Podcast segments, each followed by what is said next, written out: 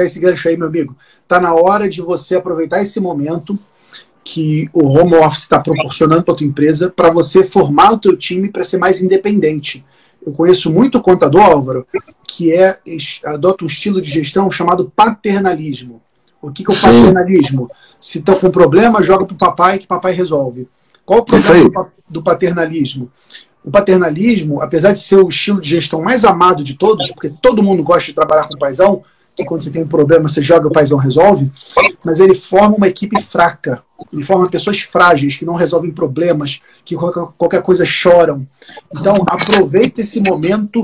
Se você está sofrendo esse problema, se você tem esse perfil mais paternalista, centralizador, aproveita esse momento para descentralizar a iniciativa. O teu, a dica que eu trago para você, que é o que a gente fala na, na empresa, é o seguinte: você nunca pode trazer para mim um problema desacompanhado de uma proposta de solução.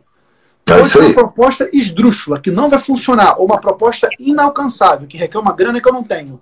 Mas você não tem o direito de vir aqui na minha sala, ou vir aqui comigo, trazer um problema sem uma solução. Porque dessa maneira a gente forma o senso crítico, a análise crítica desse profissional, para que ele consiga acertar cada vez mais.